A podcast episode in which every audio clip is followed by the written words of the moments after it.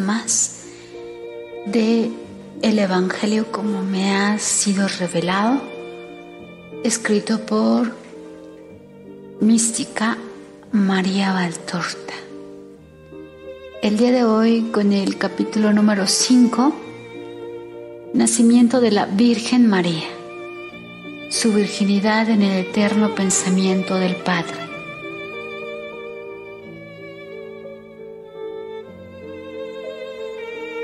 Veo a Ana saliendo al huerto, jardín. Va apoyándose en el brazo de una pariente. Se ve porque se parecen. Está muy gruesa y parece cansada. Quizás también porque hace bochorno, un bochorno muy parecido al que a mí me hace sentir abatida. A pesar de que el huerto sea hombroso, el ambiente es abrasador y agobiante. Bajo un despiadado cielo de un azul ligeramente enturbiado por el polvo, suspendido en el espacio, el aire es tan denso que podría cortarse como una masa blanda y caliente. Debe persistir ya mucho la sequía, pues la tierra en los lugares en que no está regada ha quedado literalmente reducida a un polvo finísimo y casi blanco. Un blanco ligeramente tendente a un rosa sucio. Sin embargo, por estar humedecida es marrón, oscura al pie de los árboles, como también a lo largo de los cortos cuadros donde crecen hileras de hortalizas y en torno a los rosales, a los jazmines o a otras flores de mayor o menor tamaño que están especialmente a lo largo de todo el frente de una hermosa pérgola que divide en dos al huerto, hasta donde empiezan las tierras ya despojadas de sus mieses. La hierba del prado, que señala el final de la propiedad, está requemada, sevérala. Solo permanece la hierba más verde y tupida. En los márgenes del prado, donde hay un seto de espino blanco silvestre, ya todo adornado de los rubíes de los pequeños frutos. En ese lugar, en busca de pastos y de sombra, hay unas ovejas con su zagalillo. Joaquín, con otros dos hombres como ayuda, está dedicado a las hortalizas y a los olivos. A pesar de ser anciano, es rápido y trabaja con gusto. Está abriendo unas pequeñas protecciones de las lindes de una parcela para proporcionar agua a las sedientas plantas y el agua se abre camino borboteando entre la hierba y la tierra quemada, y se extiende en anillos que en un primer momento parecen como de cristal amarillento, para luego ser anillos oscuros de tierra húmeda en torno a los sarmientos y a los olivos colmados de frutos. Lentamente Ana por la umbría pérgola, bajo la cual abejas de oro zumban ávidas del azúcar de los dorados cranos de las uvas, se dirige hacia Joaquín, el cual, cuando la ve, se apresura a ir a su encuentro. Has llegado hasta aquí. La casa está caliente como un horno y te hace sufrir. Es mi único sufrimiento en este último periodo mío de embarazo. Es el sufrimiento de todos, de hombres y de animales. No te sofoques demasiado, Joaquín. El agua que hace tanto que esperamos y hace tres días que parece realmente cercana no ha llegado todavía. Las tierras arden. Menos mal que nosotros tenemos el manantial cercano y muy rico en agua. He abierto los canales, poco alivio para estas plantas cuyas hojas ya languidecen cubiertas de polvo. No obstante, supone ese mínimo que las mantiene en vida si lloviera. Joaquín con el ansia de todos los agricultores escudriña el cielo, mientras Ana, cansada, se da aire con un abanico. Parece hecho con una hoja seca de palma traspasada por hilos multicolores que la mantienen rígida. La pariente dice, allí, al otro lado del gran Hermón, están formándose nubes que avanzan velozmente. Viento del norte bajará la temperatura y dará agua. Hace tres días que se levanta y luego cesa cuando sale la luna. Sucederá lo mismo esta vez. Joaquín está desalentado. Vamos a casa. Aquí tampoco se respira. Además creo que conviene volver, dice Ana que ahora se le ha puesto de improviso pálida la cara. ¿Sientes dolor? No. Siento la misma gran paz que experimenté en el templo cuando se me otorgó la gracia y que luego volví a sentir otra vez al saber que era madre. Es como un éxtasis. Es un dulce dormir del cuerpo mientras el espíritu exulta y se aplaca con una paz sin parangón humano. Yo te he amado, Joaquín, y cuando entré en tu casa y me dije, soy esposa de un justo, sentí paz como todas las otras veces que tu próvido amor se prodigaba en mí pero esta paz es distinta. Creo que es una paz como la que debió invadir como una deleitosa unción de aceite al espíritu de Jacob, nuestro Padre, después de su sueño de ángeles, o semejante más bien a la gozosa paz de, de los Tobías tras habérseles manifestado Rafael. Si me sumerjo en ella, al saborearla crece cada vez más. Es como si yo ascendiera por los espacios azules del cielo. Y no sé por qué, pero desde que tengo en mí esta alegría pacífica, hay un cántico en mi corazón, el del anciano Tobit. Me parece como si hubiera sido compuesto para esta hora, para esta alegría, para la tierra de Israel que es su destinataria, para Jerusalén, Jerusalén pecadora. Pero ahora, perdona, bueno, no os riáis de los delirios de una madre, pero cuando digo, da gracias al Señor por tus bienes y bendice al Dios de los siglos para que vuelva a edificar en ti su tabernáculo, yo pienso en aquel que reedificará en Jerusalén al tabernáculo del Dios verdadero. ¿Será que este que está para nacer? Y pienso también que cuando el cántico dice, brillarás con una luz espléndida, todos los pueblos de la tierra se postrarán ante ti, las naciones girarán a ti llevando dones, adorarán en ti al Señor y considerarán santa tu tierra, porque dentro de ti invocarán el gran hombre. Serás feliz en tus hijos porque todos serán bendecidos y se reunirán ante el Señor. Bienaventurados aquellos que te aman y se alegran de tu paz. Cuando dice esto pienso que es profecía no ya de la ciudad santa, sino del destino de mi criatura. Y la primera que se alegra de su paz soy yo, su madre feliz. El rostro de Ana al decir estas palabras palidece y se enciende como una cosa que pasase de luz lunar a vivo fuego y viceversa. Dulces lágrimas se descienden por las mejillas y no se dan cuenta, y sonríe a causa de su alegría y va yendo hacia casa entre su esposo y su pariente que escuchan conmovidos en silencio. Se apresuran porque las nubes impulsadas por un viento alto galopan y aumentan en el cielo mientras la llanura se oscurece y tirita por efectos de la tormenta que se está acercando.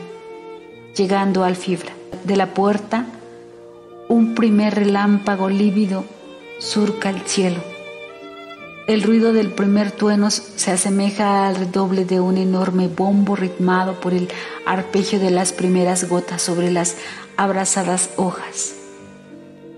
Entran todos. Ana se retira. Joaquín se queda en la puerta con unos peones que le han alcanzado hablando de estas aguas tan esperadas. Bendición para la sedienta tierra pero la alegría se transforma en temor porque viene una tormenta violentísima con rayos y nubes cargadas de granizo. Si rompe la nube, la uva y las aceitunas quedarán trituradas como por rueda de molino. Pobres de nosotros. Joaquín tiene además otro motivo de angustia. Su esposa, a la que le ha llegado la hora de dar a luz al hijo. La pariente le dice que Ana no sufre en absoluto. Él está de todas formas muy inquieto y cada vez que la pariente u otras mujeres, entre las cuales está la madre del feo, salen de la habitación de Ana para luego volver con agua caliente, barreños y paños secados a la lumbre, que jovial brilla en el hogar central en una espaciosa cocina. Y pregunta y no le calman las explicaciones tranquilizadoras de las mujeres. También le preocupa la ausencia de gritos por parte de Ana.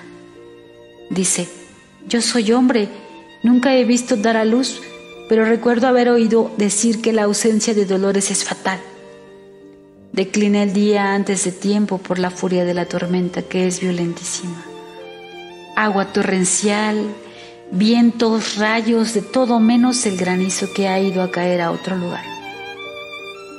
Uno de los peones sintiendo esta violencia dice, Parece como si Satanás hubiera salido de la gehenna con sus demonios. Mira qué nubes tan negras. Mira qué exhalación de azufre hay en el ambiente y silbidos y voces de lamento y maldición. Si es él, está enfurecido esta noche. El otro peón se echa a reír y dice, se le habrá escapado una importante presa, o quizás Miguel de nuevo le habrá lanzado el rayo de Dios y tendrá cuernos y cola cortados y quemados. Pasa corriendo una mujer y grita, Joaquín, van a ser de un momento a otro, todo ha ido rápido y bien. Y desaparece con una pequeña ánfora en las manos. Se produce un último rayo tan violento que lanza contra las paredes a los tres hombres. En la parte delantera de la casa, en el suelo del huerto, queda como recuerdo un agujero negro y humeante. Luego de repente cesa la, la tormenta de detrás de la puerta de Ana viene un váguido. Parece el lamento de una tortolita en su primer arroyo. Mientras un enorme arco iris extiende su faja semicircular por toda la amplitud del cielo. Surge, o por lo menos lo parece, de la cima de El Hermón, la cual besada por un filo de sol parece de albastro de un blanco rosa delicadísimo. Se eleva hasta el más terso cielo septembrino y salvando espacios limpios de toda impureza, deja debajo de las colinas de Galilea y un terreno llano que aparece entre dos higueras que está al sur y luego otro monte y parece posar su punta extrema en el extremo horizonte donde una abrupta cadena de montañas detiene la vista. ¡Qué cosa más insólita! Mirad, mirad, parece como si reuniera en un círculo a toda la tierra de Israel y ya fijaos, ya hay una estrella y el sol no se ha puesto todavía. ¿Qué estrella reluce como un enorme diamante? ¿Y la luna allí? Ya llena y aún faltaban tres días para que lo fuera. Fijaos cómo resplandece. Las mujeres irrumpen alborozadas con un ovijello, rosado entre cándidos paños. Es María, la mamá.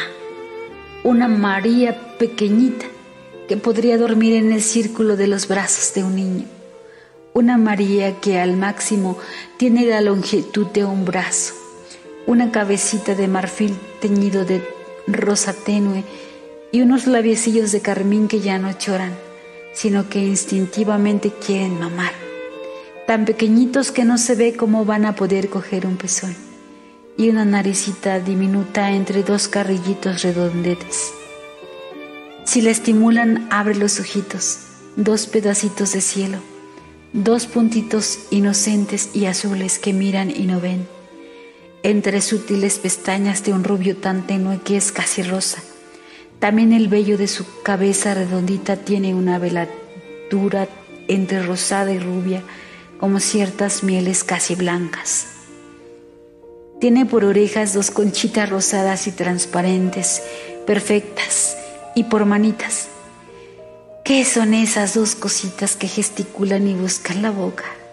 Cerradas como están, son dos capullos de rosa de musgo que hubieran hendido el verde de los sépalos y asomaran su seda rosa tenue.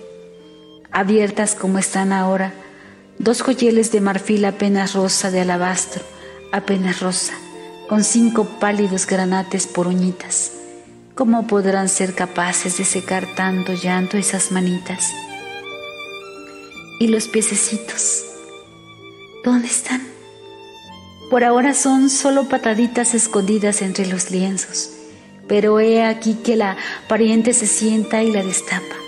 Oh, los piececitos, de la largura aproximada de cuatro centímetros, tienen por planta una concha coralina por dorso una concha de nieve veteada de azul. Sus deditos son obras maestras de escultura liliputiense, coronados también por pequeñas esquirlas de granate pálido. Me pregunto cómo podrán encontrarse sandalias tan pequeñas que valgan para esos piececitos de muñeca cuando den sus primeros pasos. ¿Y cómo podrán esos piececitos recorrer tan áspero camino y soportar tanto dolor bajo una cruz? Pero esto ahora no se sabe. Se ríe o se sonríe de cómo menea los brazos y las piernas, de sus lindas piernecitas bien perfiladas, de los diminutos muslos que de tan gorditos como son forman hoyuelos y aritos de su barriguita, un cuenco invertido, de su pequeño tórax perfecto, bajo cuya seda cándida se ve el movimiento de la respiración y se oye ciertamente, sí, como hace el Padre feliz ahora, en él se apoya la boca para dar un beso.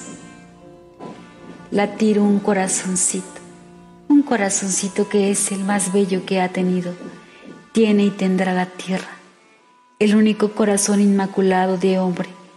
Y la espalda, ahora la giran y se ve el surco lumbar, y luego los hombros llenitos y la nuca rosada, tan fuerte que la cabecita se yergue sobre el arco de las vértebras diminutas, como la de un ave escrutadora en torno, así del nuevo mundo que ve y emite un gritito de protesta por ser mostrada de ese modo. Ella, la pura y, y casta ante los ojos de tantos. Ella, que jamás volverá a ser vista desnuda por hombre alguno. La toda virgen, la santa e inmaculada. Tapad, tapada este capullo de azucena que nunca se abrirá en la tierra y quedará más hermosa aún en ella su flor sin dejar de ser capullo. Solo en el cielo la azucena del trino, Señor, abrirá todos sus pétalos, porque allí arriba no existe vestigio de culpa que pudiera involuntariamente profanar ese candor. Porque allí arriba se trata de acoger a la vista de todo el empireo, el trino Dios, Padre, Hijo, Esposo que ahora dentro de pocos años, celado en un corazón sin mancha, vendrá a ella. De nuevo está envuelta en los lienzos y en los brazos de su Padre terreno al que asemeja, no ahora que es un bosquejo de ser humano.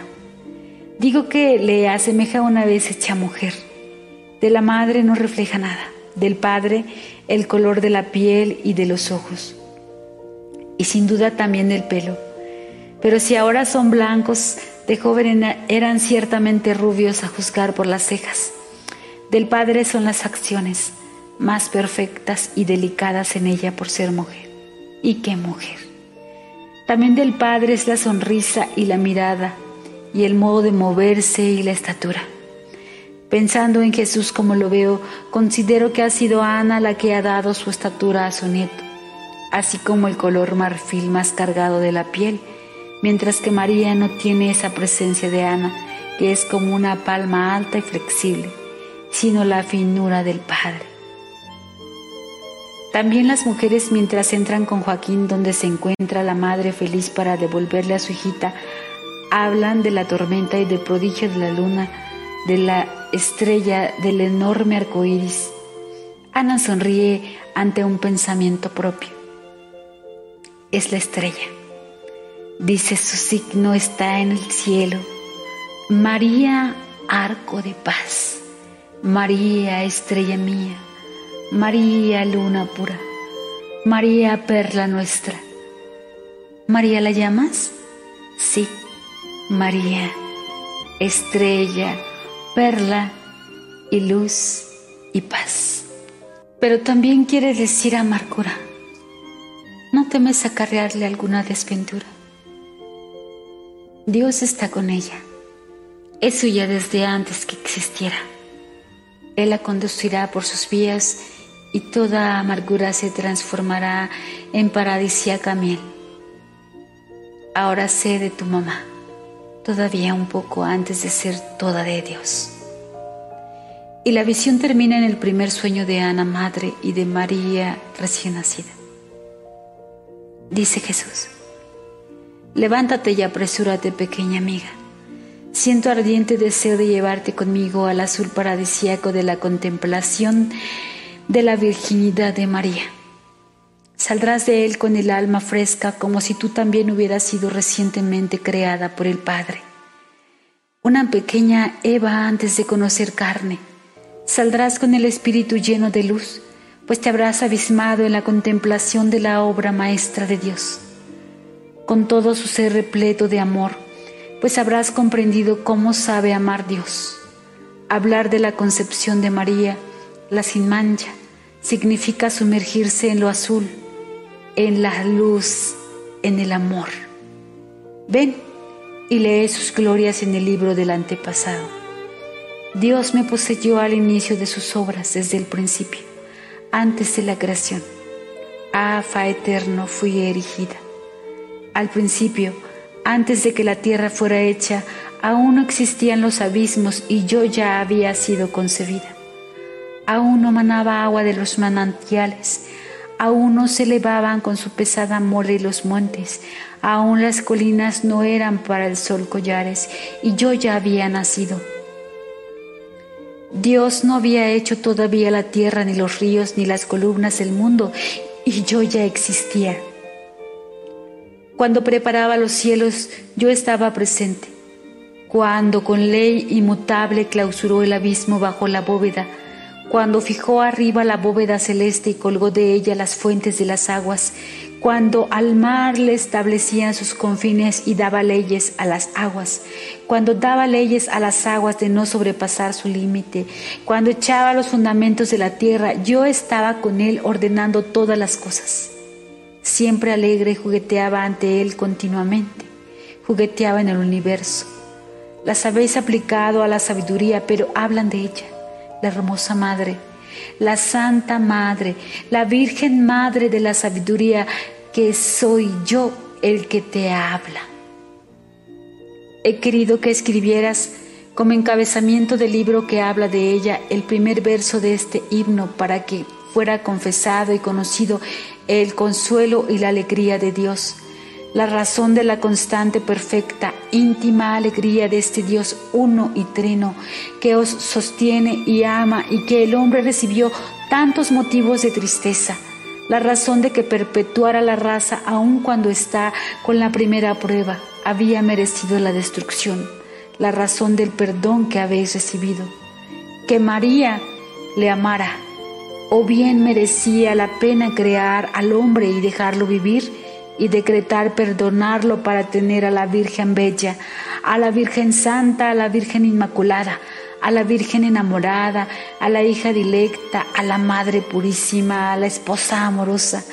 Mucho os ha dado y más aún os habría dado Dios con tal de poseer a la criatura de sus delicias, al sol de su sol y flor de su jardín y mucho sigue dando por ella a petición de ella para alegría de ella, porque su alegría se vierte en la alegría de Dios y la aumenta con destellos que llenan de resplandores la luz, la gran luz del paraíso, y cada resplandor es una gracia para el universo, para la raza del hombre, para los mismos bienaventurados que responden con un esplendoroso grito de aleluya a cada milagro que sale de Dios, creado por el deseo de Dios Trino de ver la esplendorosa sonrisa de alegría de la Virgen.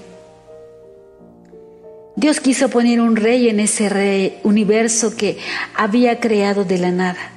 Un rey que por naturaleza material fuera el primero entre todas las criaturas creadas con materia y dotadas de materia un rey que por naturaleza espiritual fuera poco menos que divino, fundido con la gracia como en su inocente primer día. Pero la gente suprema que conoce la totalidad de los hechos más lejanos en el tiempo, la mente cuya vista ve incesantemente todo cuenta, era, es y será, y que mientras contempla el pasado, observa el presente, hunde su mirada en el extremo futuro, no ignorado como será el morir del último hombre sin confusión ni discontinuidad. Esa mente no ignoró nunca que ese rey creado para ser semidivino a su lado en el cielo, heredero del Padre, cuando llegara como adulto a su reino después de haber vivido en la casa de su madre. La tierra con la que fue hecho, durante su niñez de párvulo del Eterno en su jornada sobre la tierra, cometería asimismo el delito de, de matarse en la gracia y el latrocinio de despojarse del cielo. ¿Por qué lo creó entonces? Sin duda muchos se hacen esa pregunta. ¿Habrías preferido no existir?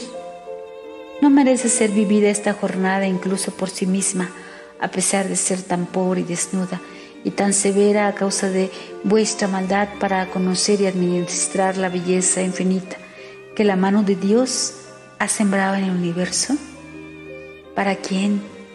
Si no habría hecho estos astros y planetas que pasan como saetas, como flechas, rayando la bóveda del firmamento, o van y parecen lentos, van majestuosos con su paso veloz de bólidos, regalándoos luces y estaciones y dándoos eternos, inmutables, aunque siempre mutables, a leer en el cielo una nueva página.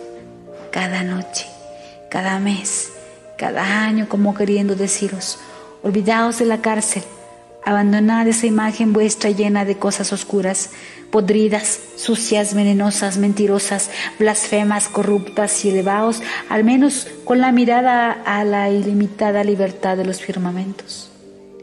Haceos un alma azul mirando tanta limpidez de cielo. Haceos con una reserva de luz que podáis llevar a vuestra oscura cárcel. Leed la palabra que escribimos cantando en coro nuestra melodía sideral más armoniosa que si proveniera de un órgano de catedral. La palabra que escribimos resplandeciendo, la palabra que escribimos amando, porque siempre tenemos presente a aquel que nos dio la alegría de existir y le amamos por habernos dado este existir, este resplandecer, este movemos, este ser libres y bellos en medio de este cielo delicado, allende el cual vemos un cielo aún más sublime, el paraíso, aquel cuyo precepto de amor en su segunda parte cumplimos al amaros a vosotros, prójimo universal nuestro, al amaros proporcionándoos guía y luz, calor y belleza. Leed la palabra que decimos, la palabra a la que ajustamos nuestro canto, nuestro resplandecer, nuestro reír, Dios? ¿Para quién habría hecho ese líquido azul? Para el cielo espejo, para la tierra camino, sonrisas de aguas, voz de olas. Palabra también que con frufru de roce de seda, con risitas de muchachas serenas, con suspiros de ancianos que recuerdan y lloran, con bofetadas violentos y con envites y bramidos y estruendos, siempre habla y dice Dios, el amar es para vosotros, como lo son el cielo y los astros. Y con el mar los lagos y los ríos, los estanques y los arroyos y los manantiales puros que sirven, todos para transportaros, para nutriros, para apagar vuestra sed y limpiaros ¿Y qué os sirven sirviendo el Creador sin salir a sumergiros como merecéis?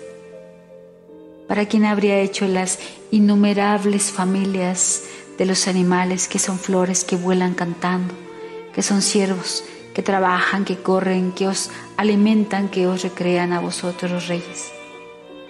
¿Para quién habría hecho las innumerables familias de las plantas y de las flores, que parecen mariposas?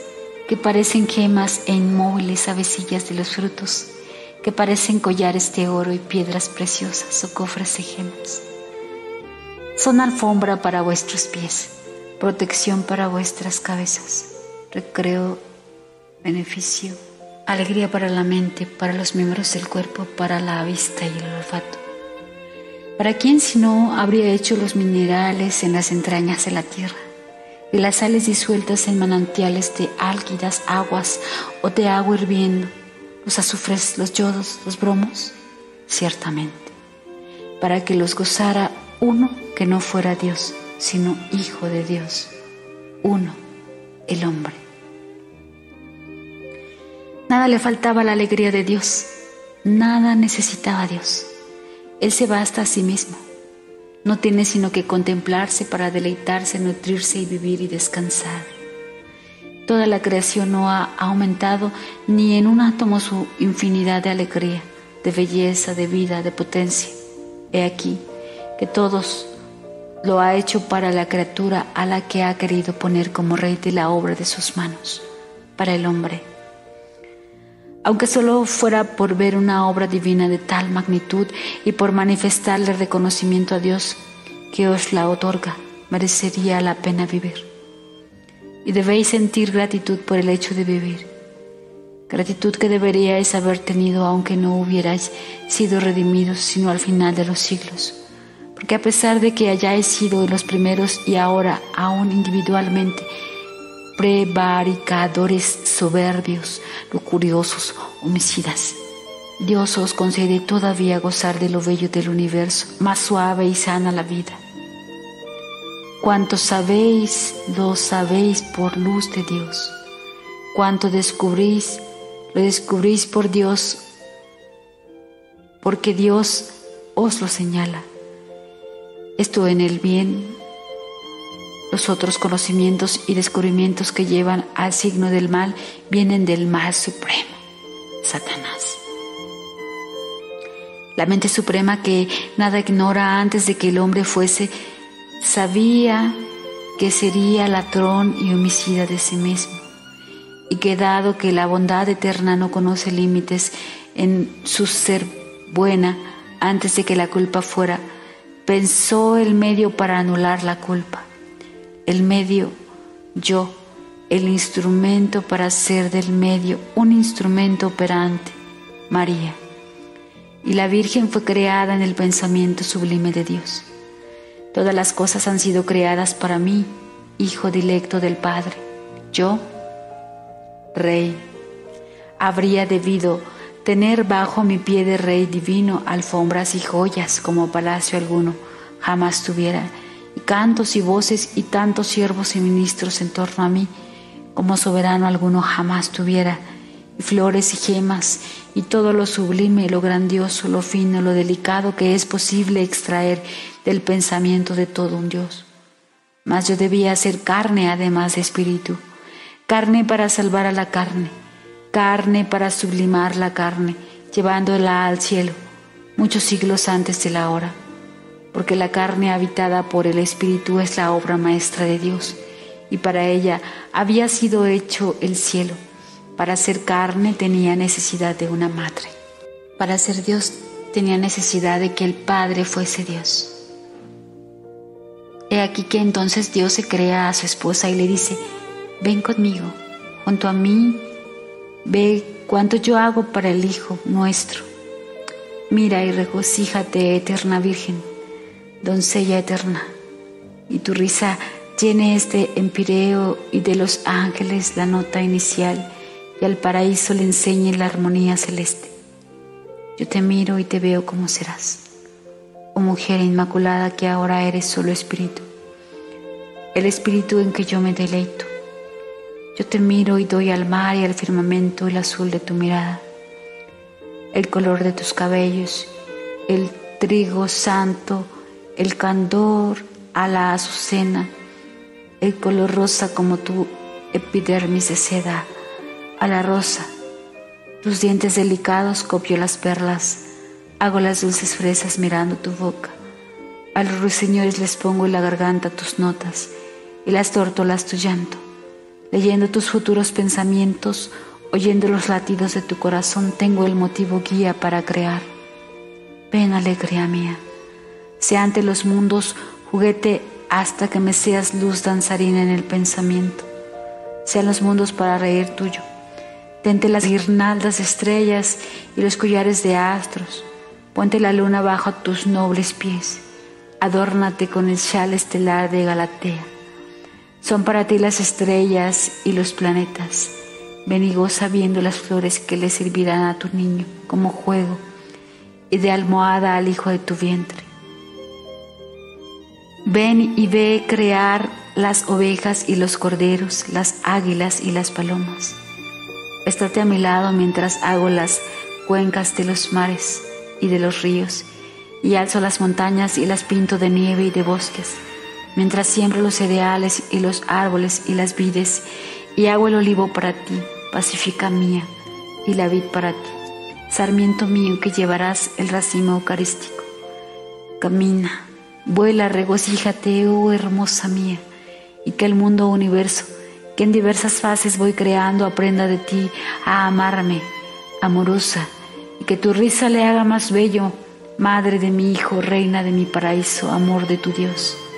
Y viendo a quien es el error y mirando a sin error, dice, ven a mí, tú que cancelas la amargura de la desobediencia humana, de la fornicación humana con Satanás y de la humana ingratitud contigo, me tomaré la revancha contra Satanás. Dios Padre Creador había creado al hombre y a la mujer con una ley de amor tan perfecta que vosotros no podéis ni siquiera comprender sus perfecciones. Vuestra mente se pierde pensando en cómo habría venido la especie si el hombre no la hubiera obtenido con las enseñanzas de Satanás. Observad las plantas de fruto y de grano. ¿Obtienen la semilla o el fruto mediante fornicación? mediante una fecundación por cada 100 uniones? No. De la flor masculina sale el polen y guiado por un complejo de leyes meteóricas y magnéticas va hacia el ovario de la flor femenina. Este se abre y lo recibe y produce, no como hacéis vosotros para experimentar al día siguiente la misma sensación. Se mancha y luego lo rechaza. Produce y hasta la nueva estación no florece y cuando florece es para reproducirse. Observad a los animales todos. ¿Habéis visto alguna vez a un macho y a una hembra ir el uno hacia el otro para estéril abrazo y lascivo comercio? No. Desde cerca desde lejos, volando, arrastrándose, saltando, corriendo, van. Llegada la hora al rito fecundativo y no se sustraen a él deteniéndose en el goce, sino que van más allá de éste van a las consecuencias serias y santas de la prole, única finalidad que en el hombre semidios por el origen de gracia, de esa gracia que yo he devuelto completa, debería hacer aceptar la animalidad del acto, necesario desde que descendisteis un grado hacia los brutos. Vosotros no hacéis como las plantas y los animales, vosotros habéis tenido como maestro a Satanás. Lo habéis querido y lo queréis como maestro y las obras que realizáis son dignas del Maestro que habéis querido. Mas si hubieseis sido fieles a Dios, habríais recibido la alegría de los hijos santamente sin dolor, sin extenuarios en cópulas obscenas, indignas, ignoradas incluso por las bestias. Las bestias sin alma racional y espiritual. Dios quiso oponer frente al hombre y a la mujer pervertidos por Satanás, al hombre nacido de una mujer suprasublimada por Dios hasta el punto de generar sin haber conocido varón, flor que genera flor sin necesidad de semilla, solo por el beso del sol en el cáliz inviolado de la azucena. María. La revancha de Dios. Echa resoplidos de odio Satanás mientras ella nace. Esta párvula te ha vencido. Antes de que fueras el rebelde, el tortuoso, el corruptor, eras ya el vencido y ella es tu vencedora. Mil ejércitos en formación nada pueden contra tu potencia. Ceden las armas de los hombres contra tus escamas, oh perenne, y no hay viento capaz de llevarse el hedor de tu hálito. Y sin embargo, este calcañar de recién nacida tan rosa que parece el interior de una camelia rosada, tan liso y suave que comparada con él la seda es áspera, tan pequeño que podría caber en el cáliz de un tulipán y hacerse un zapatito de ese raso vegetal. He aquí que te comprime sin miedo, te confina en tu caverna y su váguido te pone en fuga. A ti que no tienes miedo de los ejércitos y su aliento libera al mundo de tu hedor, estás derrotado su nombre, su mirada, su pureza son lanza, rayo, losa que traspasan, que te abaten, que te encierran en tu madriguera de infierno. Oh maldito, que le has arrebatado a Dios de alegría de ser Padre de todos los hombres creados. Se demuestra inútil ahora el haber corrompido a quienes habían sido creados inocentes, conduciéndolos a conocer y a concebir por caminos sinuosos de lujuria y privándole a Dios en su criatura dilecta, de ser Él quien distribuyera magnánimamente los hijos según reglas que si hubieran sido respetadas habrían mantenido en la tierra un equilibrio entre los sexos y las razas, que hubiera podido evitar guerras entre los hombres y desgracias en las familias. Obedeciendo, habrían conocido también el amor. Es más, solo obedeciendo lo habrían conocido y lo habrían poseído una posesión llena y tranquila de esta emanación de Dios que de lo sobrenatural desciende hacia lo inferior, para que la carne también se goce santamente de ella. La carne que está unida al Espíritu y que ha sido creada por el mismo que le creó el Espíritu. Ahora, oh hombres, vuestro amor, vuestros amores que son, Oh libidine vestida de amor, oh miedo incurable de perder el amor del cónyuge, por libidine suya y de otros. Desde que la libidine está en el mundo ya nunca os sentís seguros de la posesión del corazón del esposo o de la esposa. Y tembláis y lloráis y enloquecéis de celos. Asesináis a veces para vengar una traición o desesperáis otras veces u os volvéis abúlicos o dementes. Eso es lo que has hecho, Satanás, a los hijos de Dios. Estos que tú has corrompido habrían conocido la dicha de tener hijos sin padecer dolor, la dicha de nacer y no tener miedo a morir, mas ahora has sido derrotado en una mujer y por la mujer. De ahora en adelante, quien la ame volverá a ser de Dios, venciendo a tus tentaciones para poder mirar a su inmaculada pureza. De ahora en adelante, no pudiendo concebir sin dolor las madres, la tendrán a ella como consuelo. De ahora en adelante será guía para las esposas y madre para los moribundos, por lo que dulce será el morir sobre ese seno que es escudo contra ti, maldito, y contra el juicio de Dios. María, se dirige aquí a María Valtorta, pequeña voz. Has visto el nacimiento del Hijo de la Virgen y el nacimiento de la Virgen al cielo. Has visto, por tanto, que los sin culpa desconocen la pena de dar a luz y la pena del morir. Y si a la superior inocente Madre de Dios le fue reservada la perfección de los dones celestes, igualmente, si todos hubieran conservado la inocencia y hubieran permanecido como hijos de Dios en los primeros, habrían recibido el generar sin dolores, como era justo por haber sabido unirse y concebir sin lujuria y el morir sin aflicción. La sublime revancha de Dios contra la venganza de Satanás ha consistido en llevar la perfección de la dilecta criatura a una superfección que anulara al menos en una cualquier vestigio de humanidad susceptible de recibir el veneno de Satanás, por lo cual el Hijo vendría no de casto abrazo de hombre, sino de un abrazo divino. En el éxtasis del fuego arrebola el Espíritu, la virginidad de la Virgen. Ven, medita esta virginidad profunda que produce al contemplarla vértigos de abismo ¿Qué es comparada con ella la pobre virginidad forzada de la mujer con la que ningún hombre se ha desposado? Menos que nada. Y la virginidad de la mujer que quiso ser virgen para ser de Dios, pero sabe serlo solo en el cuerpo y no en el espíritu, en el cual deja entrar muchos pensamientos de otro tipo y acaricia y acepta caricias de pensamientos humanos. Empieza a ser una sombra de virginidad, pero bien poco aún ¿Qué es la virginidad de una religiosa de clausura que vive solo de Dios? Mucho, pero nunca es perfecta virginidad comparada con la de mi madre. Hasta en el más santo ha habido al menos un contubernio, el de origen entre el espíritu y la culpa, esa unión que solo el bautismo disuelve La disuelve sí, pero como en el caso de una mujer separada de su marido por la muerte, no devuelve la virginidad total como era la de los primeros antes del pecado.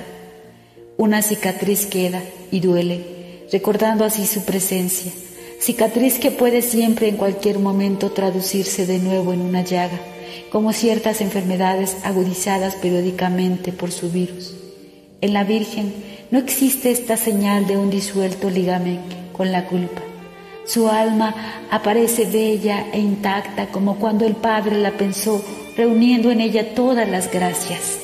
Es la Virgen, es la única, es la perfecta, es la completa, pensada así, engendrada así, que ha permanecido así, coronada así, eternamente así, es la Virgen.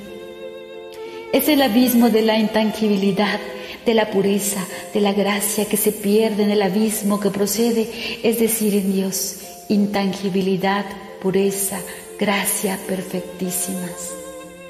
Así se ha desquitado el Dios trino y uno. Él ha alzado contra la profanación de las criaturas esta estrella de perfección, contra la curiosidad malsana. Esta mujer reservada que solo se siente satisfecha amando a Dios, contra la ciencia del mal, esta sublime ignorante, ignorante no solo en lo que toca al amor degradado o al amor que Dios ha dado a los cónyuges, sino más todavía. En ella se trata de ignorancia del fomes, herencia del pecado. En ella solo se da la gélida e incandescente sabiduría del amor divino fuego que encoraza de hielo la carne para que sea espejo transparente en el altar en que un Dios se desposa con una virgen y no por ello se rebaja, porque su perfección envuelve a aquella que, como conviene a una esposa, es solo inferior en un grado al esposo, sujeta a él por ser mujer, pero como él, sin mancha.